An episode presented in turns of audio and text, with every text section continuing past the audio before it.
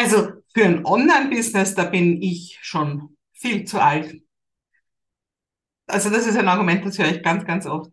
Jetzt bin ich selber knusprige 54, ist auch nicht gerade jugendfrisch. Ja, ja also wer macht das? Wer sagt das, dass man zu alt ist für ein Online-Business? Ich habe Leute, die sind über 80, die sind in meiner Community drinnen. Ja, also die hätten das wahrscheinlich schon vor 30 Jahren sagen können, wenn sie gewollt hätten, aber sie tun es nicht. Ja. Also was macht einen eigentlich zu alt? Also ich kann dir erzählen, Computer. Ja. Ich habe mich, ich habe mich in meinem Gymnasium in der Oberstufe gab es ganz neu. Wir haben jetzt EDV-Unterricht.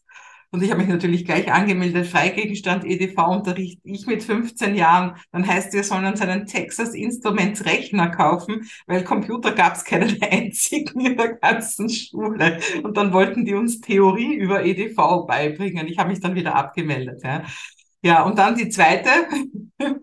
Klappe, die zweite, das war dann schon viel, viel später, das war schon nach meiner Matura im College. Da hatten sie wirklich einen EDV-Raum.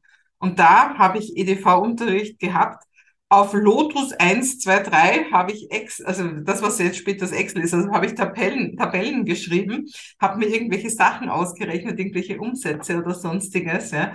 Das war noch wirklich so mit grün blinkenden Cursor. Und ich kann mich noch gut erinnern, eines Tages kommt einer dieser Assistenten da aus, auf dem College, kommt und sagt, ich habe jetzt eine Maus.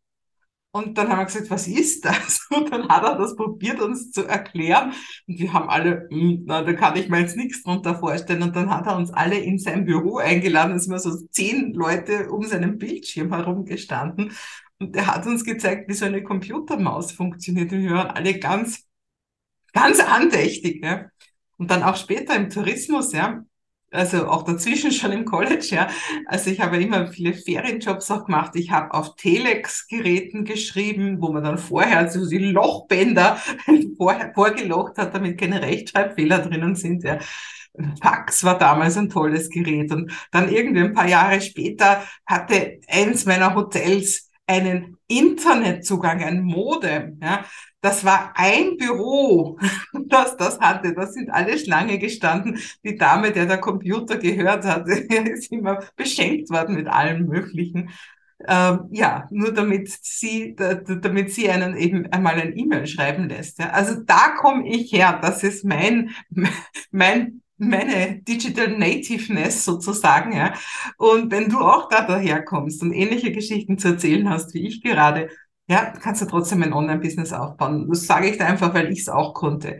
Weil die Gedanken sind oft, man muss programmieren können. Kann ich nicht. Ja, also muss man auch nicht können. Heute ist die Software total anwenderfreundlich. Es ist alles intuitiv. Natürlich muss man bereit sein zu lernen. Natürlich, wenn du so ein Videoschnittprogramm aufmachst, dann schaut das einmal sehr interessant aus und du kennst dich nicht aus, ja. Aber dann lernst du es und dann stellst du fest, jedes andere Videoschnittprogramm funktioniert sehr ähnlich und du kannst das machen. Und wer sagt denn überhaupt, weil du einen Online-Kurs erstellen möchtest, dass du die Technik alles selber können musst? Das ist ja überhaupt nicht wahr. Ja? Es gibt jede Menge junge Burschen und Mädels, die, die das für kleines Geld machen.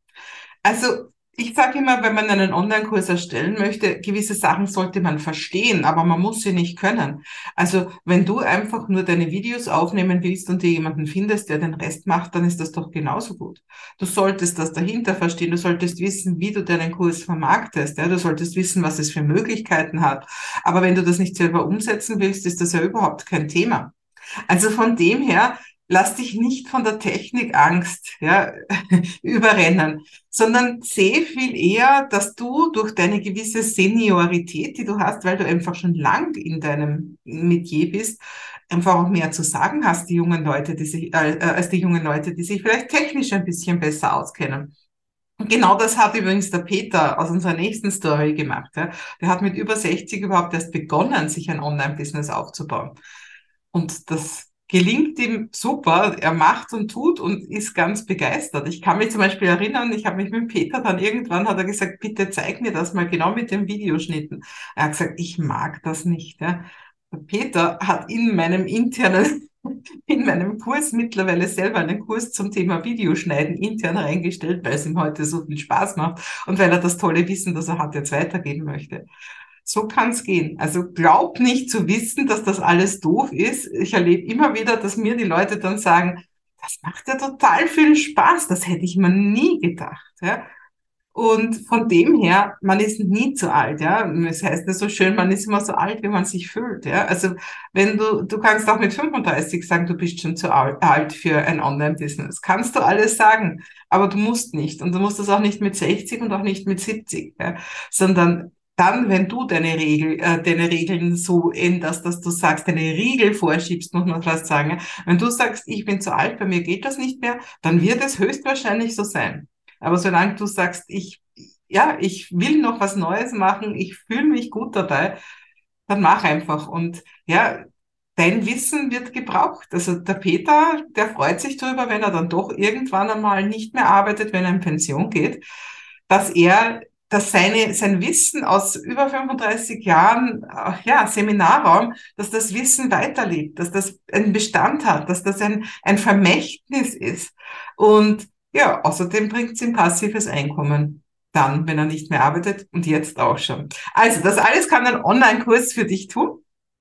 Darunter findest du jede Menge Möglichkeiten, wie ich dich dabei unterstütze, deinen ersten Online-Kurs zu erstellen. Und ich freue mich, wenn ich dich dabei begleiten darf. Und deswegen sehen wir uns wahrscheinlich bald, oder?